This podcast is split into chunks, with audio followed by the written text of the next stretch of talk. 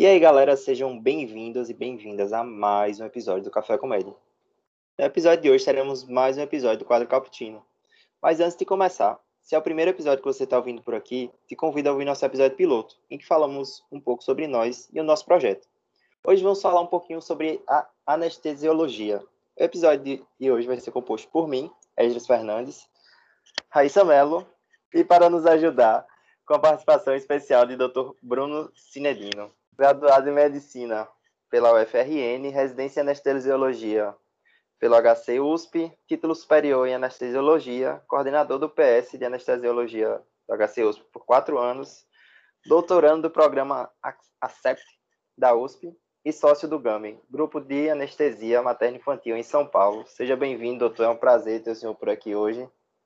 Pô, meus amigos, bom demais. Obrigado a vocês pelo convite, por me receber tão bem. Vocês são muito simpáticos e estou ansioso aí para conversar um pouquinho com vocês sobre anestésio, sobre a vida de maneira geral. Começando do começo, como é que funciona a residência? Como é que é esse processo do ingresso? Conta aí um tá, pouquinho para a gente. Vamos lá. A residência de anestesiologia é uma residência via acesso direto, ou seja, você não tem, precisa de nenhum tipo de pré-requisito, salvo a conclusão do curso médico. São, ela é composta com a duração de três anos e semelhante ao que uma cirurgiã do aparelho, uma cirurgiã oncológica lá de Natal, sou de Natal originalmente, uma cirurgiã chamada doutora Francisca, ela sempre fala que residência é que nem festa, né? Tem dia e hora para começar e acabar. Então, são três anos muito intensos, é bem verdade. É, e após esses três anos, a gente, de fato, está apto e já caímos de, de paraquedas no mercado de trabalho. Há uma opção ainda de um quarto ano, chamado um R4, que habitualmente é feito é, na medicina da dor ou na algologia, né? são sinônimos, e isso abre um leque a mais de, de áreas de atuação é, para o médico anestesiologista, com possibilidade de atuar tanto no consultório próprio, como com a realização também de alguns procedimentos, bloqueios, infiltrações e, e, outras, outra, e outras coisas relacionadas. É, e, assim, quais são os serviços que você passa durante a residência? Como é que funciona? Tá. Bom, as residências, é, a residência, de maneira geral, ela é muito particular não existe uma residência igual a outra, mesmo sendo de uma mesma área como anestesiologia. Então, é, não à toa há uma diferença gritante entre as concorrências das próprias provas, né, dependendo do serviço que você vai prestar. No caso do HC, é uma residência muito bem estruturada. Você, ao, os, os rodízios, né, eles de maneira geral giram entre 25 a 30 e poucos dias. É, a carga horária semanal gira em torno de 60 horas. O HC tem um, tem um, um background muito favorável nesse aspecto, que eles costumam respeitar essas 60 horas. É, obviamente, 60 horas presenciais, né, fora a parte de estudo, isso tudo naturalmente não está não tá incluso nessa, nessa rodagem toda. E os estágios, eles são, de maneira geral, subdivididos nas clínicas cirúrgicas. É assim que funciona no HC, pelo menos. Então, no R1 a gente roda na oftalmo, otorrino, é, cirurgia do aparelho digestivo, com, no caso do R1, cirurgias menos complexas, é, cirurgias correções de hérnias de hiato, né, as esofagogastroplastias, a, a, cirurgias de parede abdominal, bastante, as hérnias, é, o, no R1 há um primeiro estágio em centros obstétricos, para a gente ganhar um pouco de noção na parte de anestesia obstétrica. Tem um estágio de ginecologia, então é, é extremamente fragmentado, mas você entra em contato direto com, é, por um, em, em, períodos agudos e, e, e, e, contínuos, com aquela mesma classe, né, mesma clínica cirúrgica. Ao longo do R2, essas cirurgias vão ganhando tons de complexidade, é, a, entra a clínica vascular, entram as cirurgias cardíacas, e no R3 vem o, as cerejas do bolo com é, os tóraxes mais complexos, trombodarterectomia pulmonar, os transplantes é, multiviscerais, pulmonar, hepático, pâncreas, pâncreas-rim, e a neurocirurgia que fica um pouco mais restrita também é, para o R3. Com um único detalhe, né, que eu acho que é o grande diferencial do HC ainda, em, em, com todo respeito às outras residências, mas em relação às outras residências, que é o estágio do pronto-socorro. a parte de urgência e emergência do HC, né, o maior pronto-socorro da América Latina, e eu acho que finda sendo o nosso grande diferencial. A gente tem um, um pool de casos complexos e raros que eles conseguem se autocomplementar tudo que a gente vê nos demais. Então, é, dessa maneira, é uma residência que vai, vai nos moldando gradativamente né, ao longo do, desses três anos e a gente sai muito confortável ao final para encarar qualquer tipo de paciente. Na R3 tem também as congênias cardíacas congênitas saudosas aí. Abraço ao pessoal do INCOR. E, uhum. e é um, é, então, assim, são três anos muito bem fragmentados em cada, em cada área, que de, de forma que fica muito proveitoso a passagem e as coisas, no final das contas, fazem bastante sentido no final, quando a gente olha para trás. E o nível de, de, complexidade vai crescendo bastante, assim, né? Pela forma que você falou, né? É, é bem ba ascendente. Bastante. No R1, na verdade, o R1 você tem uma colher de chá do que vai das pancadas que vai ser, porque a gente roda no pronto-socorro desde o R1. Então, no R1, na verdade, você é um cara mais perdidão. É, os plantões. Como todo R1. Exato, os plantões eles são divididos com os R+, né? então você tem o seu companheiro de plantão um R+, até um negócio interessante pela própria interação entre R+, R-, os R+, de maneira geral, vão guiando o cego aqui, né? Ó, oh, vai fazer isso, vamos aqui, papapá, e coroando isso tem sempre algum assistente para corrigir o R2, que naturalmente também tem fase de formação, e, mas desde o início a gente está sempre trabalhando com pacientes graves, o que eu vejo de forma muito positiva. Ô, professor, agora, em algumas especialidades existe meio que um período, assim, né? Anestésio, querendo ou não, tem um pouco que a gente vê na medicina, mas existem algumas especialidades que tem meio que um preparatório antes do residente entrar de fato, assim, na prática. Na anestesia existe algo do tipo ou você já entra de cara no bloco cirúrgico? No, as duas primeiras semanas é meio que um, uma grande adaptação. A gente tem blocos de seis horas em que a gente fica no centro cirúrgico, então desde o primeiro dia você está no centro cirúrgico.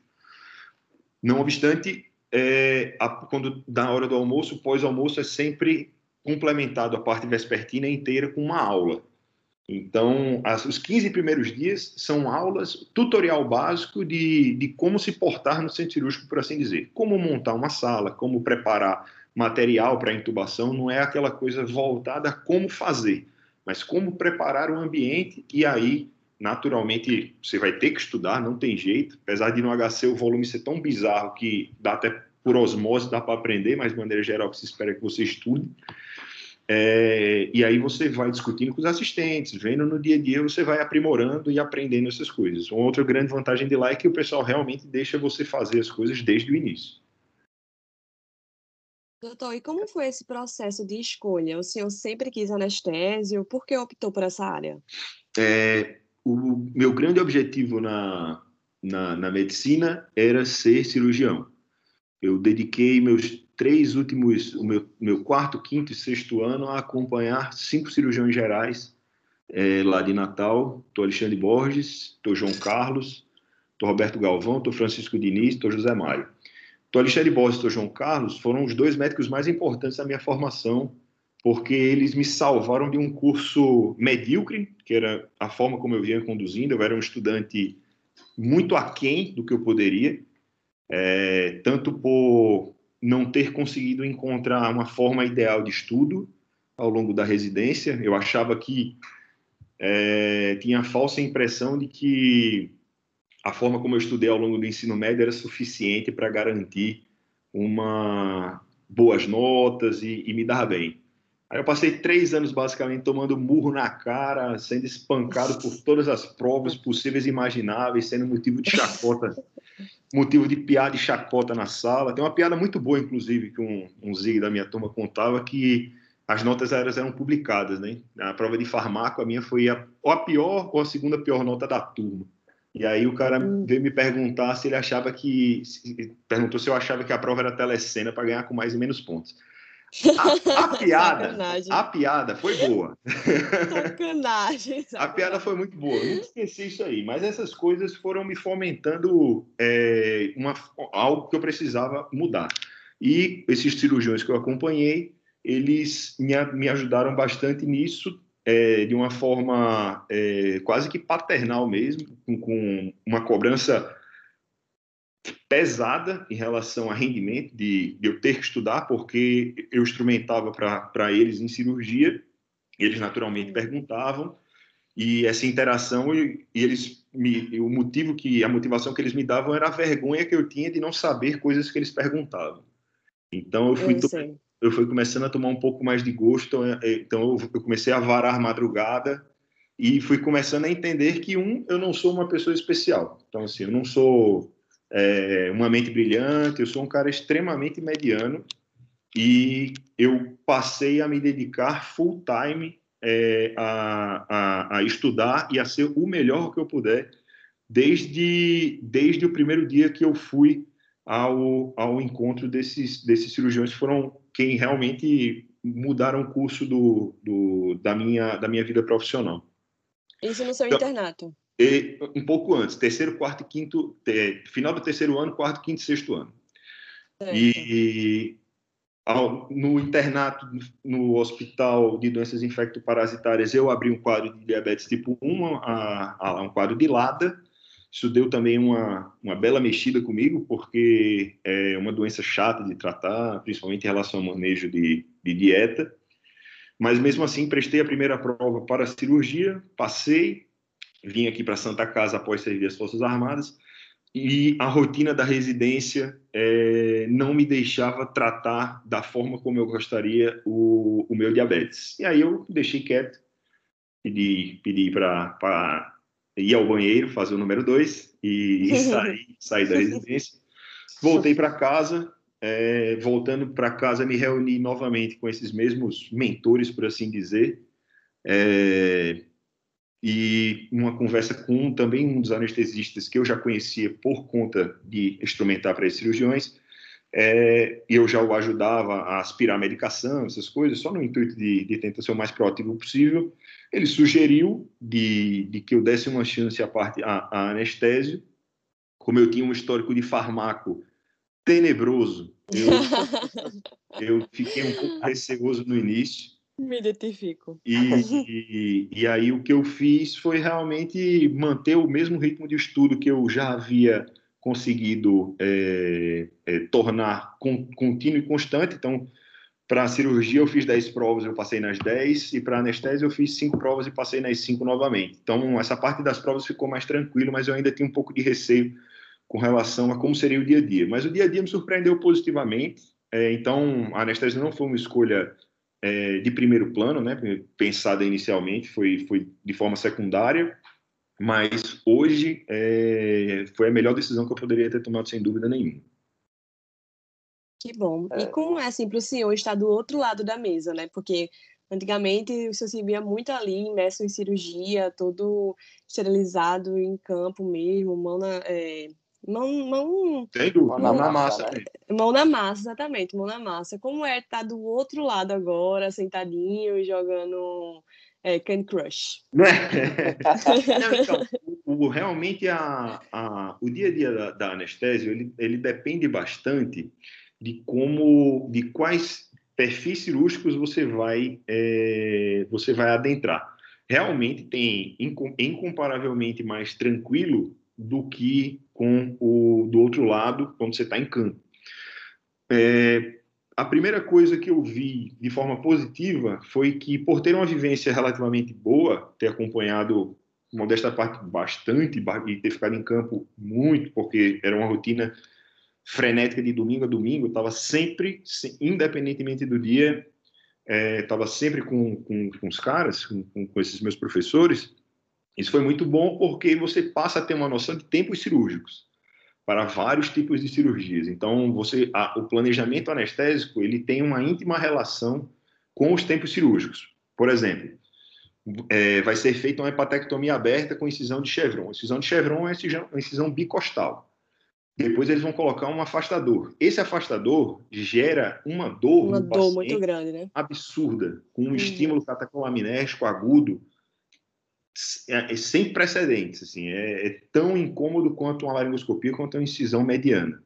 Então, saber dessas, desses pequenos detalhes me, consegue, me, me dá uma tranquilidade em relação a como fazer o planejamento anestésico. Então, de maneira geral, acho que ter essa vivência prévia de, de cirurgia trouxe boas coisas. Não acho, naturalmente, que seja imprescindível, mas vejo com, com, grande, com bons olhos eu ter é, essa experiência prévia. E, de fato, mais tranquilo, sem dúvida. Ô, doutor, e em relação a São Paulo, por que São Paulo? Por que o senhor preferiu ir para São Paulo? É, a gente, que assim, que é do Nordeste, aqui em Recife temos boas residências, obviamente, mas sabemos que São Paulo é um grande centro médico de saúde e desenvolvimento, assim, aquém do restante do país. Por que o senhor preferiu ir para lá, além disso tudo que eu já falei? Rapaz, é, de uma resposta muito simples é, é o seguinte: é, eu não queria continuar sendo aluno dos meus professores. Veja que não é, eu não estou falando isso no intuito de ser um ingrato, longe disso. Na realidade, eu, o meu objetivo, eu acho que dos meus professores, qualquer professor, é que o, o seu aluno ele chegue o mais longe possível. Então, como graças a Deus é, eu tinha conseguido juntar um dinheirinho na, na, nas Forças Armadas, é, eu busquei vir para o melhor é, cenário possível. E quem me falou isso também é um, um, anestesista que eu me inspiro bastante, é um anestesista que hoje está lá em Natal, ele chama-se Valfredo Seabra.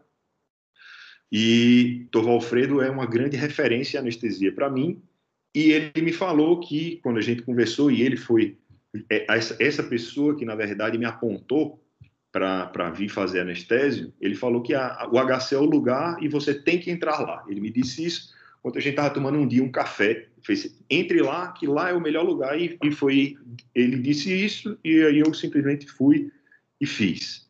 Então, São Paulo, eu acho que não é, obviamente, imprescindível vir para São Paulo, até porque aqui tem coisas muito boas e tem muita porcaria também, naturalmente.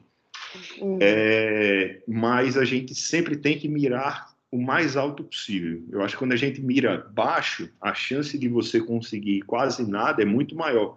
Se você mirar lá em cima, alguma coisa boa, por mais que você não acerte lá em cima, mas alguma coisa boa você vai conseguir. Então, o motivo de ter vindo para São Paulo foi exatamente esse. Entendi. É, em relação à, à, rotina da residência, professor, como é que acontecia assim? O senhor chegava tá. no hospital, ia direto para o bloco, conta aí como era direitinho. Vamos lá. É, hum. Estágios em que a gente estava escalado em pronto-socorro ou centro obstétrico, a gente não precisa fazer revisitas pré-anestésicas, é, porque a gente não tem um mapa cirúrgico, né? não existe nada agendado nesses locais. Então a gente se dirigia direto ao setor, 7 horas da manhã, e ficava em um turno de 12 horas diárias, 7 às 7. Nos outros estágios, é, normalmente o mapa cirúrgico é liberado e a gente, no dia anterior, habitualmente após as 5 da tarde, 5, 6 da tarde, a gente vai fazer a visita pré-anestésica, que nada mais é do que aquela conversa com o paciente para tirar, fazer uma anamnese, exame físico, normalmente anamnese e exame físicos bem guiados é, para o que a gente vai explorar e é, assinar os termos de consentimento e explicar o ato anestésico em si para o paciente. É, após isso, casa, né? então o dia normal em cenários que não sejam pronto-socorro, centro obstétrico, ou UTIs, também tem alguns estados em UTIs, que aí são turnos de 12 horas. É, é, você chega habitualmente ao hospital um pouco antes das 7 da manhã para montar a sala, né? Para o centro cirúrgico estar, a sala cirúrgica está pronta às 7 da manhã. Uhum. Você tem o dia cirúrgico habitual, terminou o dia cirúrgico, você vai fazer a, as visitas é, pré-anestésicas e terminadas as visitas pré-anestésicas é rapar para academia. é, volta, é, só baixa forças, né? O senhor não, não sobra. Não, mas é bem. É, a, a, residência de anestésio, é óbvio que isso não vale para todos os lugares, né? Deixando bem claro. Então, mas de maneira geral, maior, as maiores residências aqui de São Paulo, isso costuma funcionar dessa forma bem organizada. Se por, supondo que seja aquela cirurgia que vai durar 400 horas e vai passar das 7 da noite, ou seja, na teoria estouraria as 12 horas diárias você pode ficar, mas o assistente, ele de bom grado e sem nenhum tipo de, de retaliação, ele libera para que os, as 60 horas semanais sejam cumpridas. Uhum. Que coisa boa. Então, doutor, então, doutor, você diria que a residência, assim, comparada a uma residência de cirurgia, por exemplo, a residência é mais tranquila. Café com leite. Café com leite, né? Café com Café leite. com leite. Aí, o, é, o que é um falso. é, é, às vezes, eu acho que isso é o que às vezes decepciona um pouco as pessoas, porque dá um, meio que um lei do engano. Porque a vida real não existe essas liberações. A vida real é pancada, meu amigo, e vai, vai ficar e vai, vai ter que seguir. Então, é, desde o início, acho que é importante ter consciência que essa mamatinha assim da, da, das liberações, das 60 horas semanais, isso não, não condiz tanto com a realidade da, da vida prática. É, eu vejo assim, conversando com alguns colegas, residentes, dependendo do serviço, essas 60 horas semanais não existem de forma alguma, né? Exato. Então, acho que muitas vezes as, as pessoas acabam se iludindo, achando que vai ser muito tranquilo, mas não é, né? Então, assim, acho que desde internato eu penso muito assim, eu tô ali para aprender, então Justo. É eu, o melhor eu tenho que pensamento. estar lá, eu tenho que estar lá e pronto. É o melhor É. pensamento, indiscutivelmente. É, com E- certeza.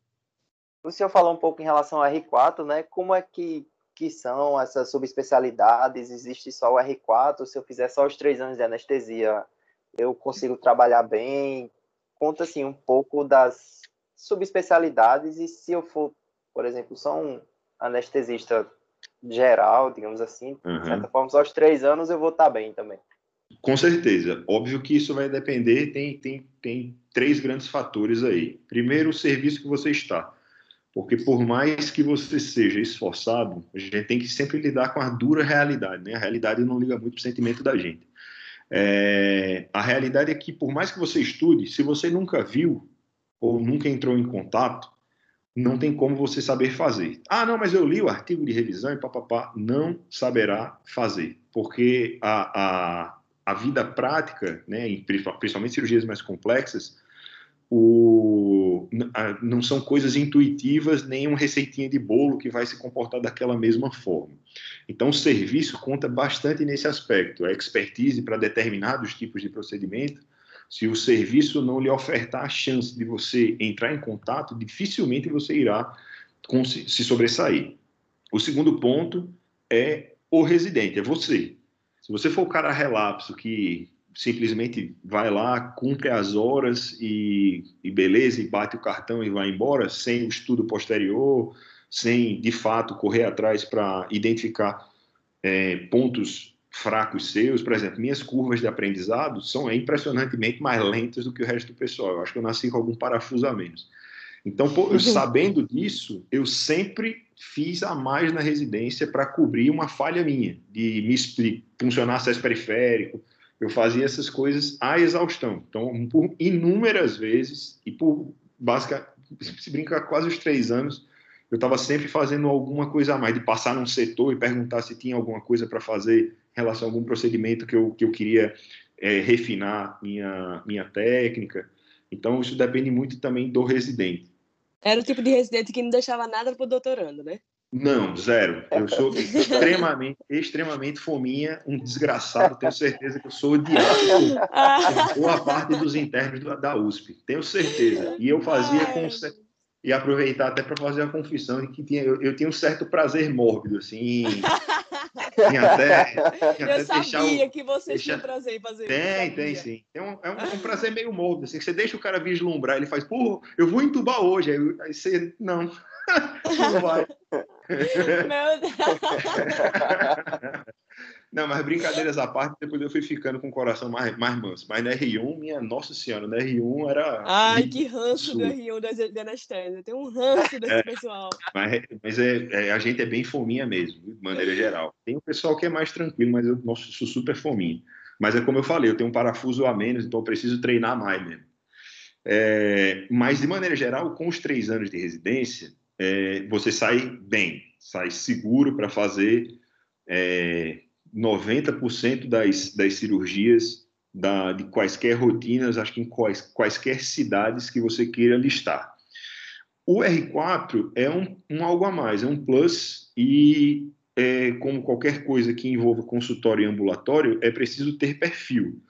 Normalmente o anestesista é um cara que não é muito afeito a ambulatórios, mas sempre tem o pessoal que de fato é, tem um, um, uma facilidade maior, um trejeito, um efeito raporte com os pacientes, difícil de explicar. Minha esposa é uma dessas, uma dessas figuras, extremamente talentosa com essa relação no meio médico. O paciente bate o olho e gosta. Eu, pô, toco pandeiro, sambo com a pessoa e uhum. zero. Dizer, mas Sua a, esposa é, né? Sua esposa ela é anestesista também. também, isso, está fazendo o estágio de dor.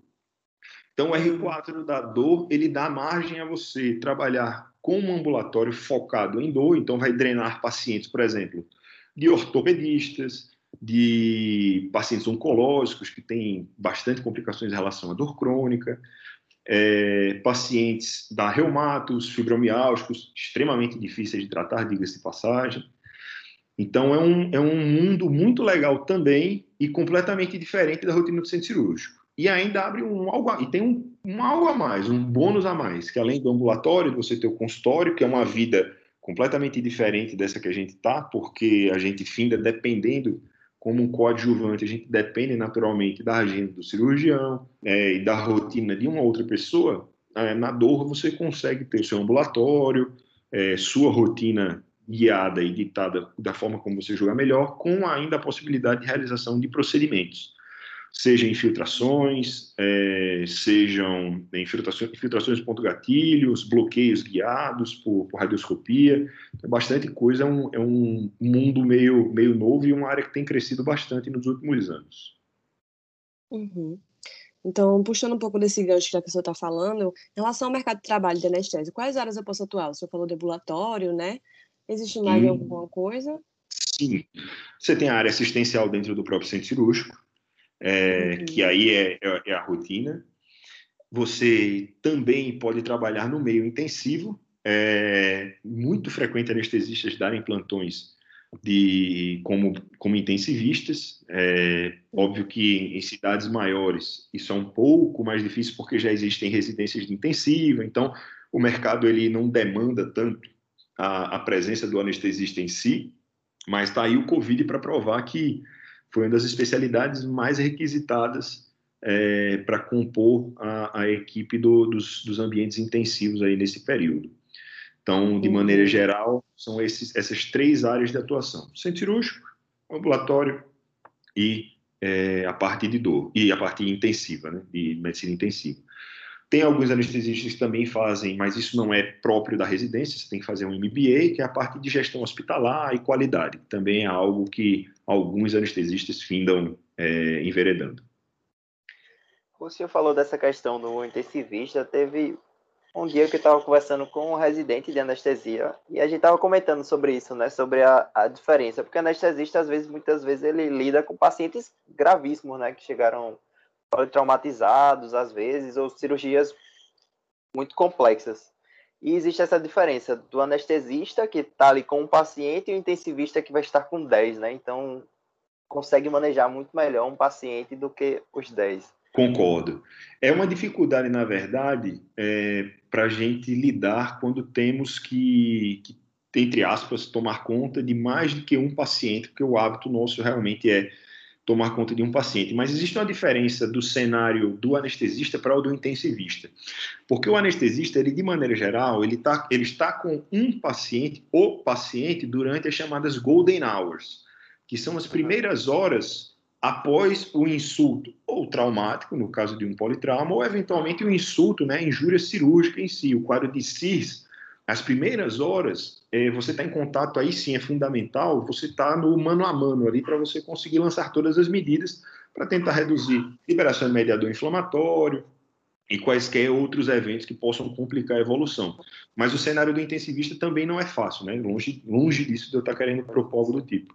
Mas o perfil do paciente é um pouquinho diferente, que normalmente essas fases críticas iniciais, é, a gente está com o paciente na mão, e é, o período a posteriori é que normalmente fica a cargo do intensivista, que também, se for, se não for um bom intensivista, pode com certeza comprometer toda a evolução do paciente.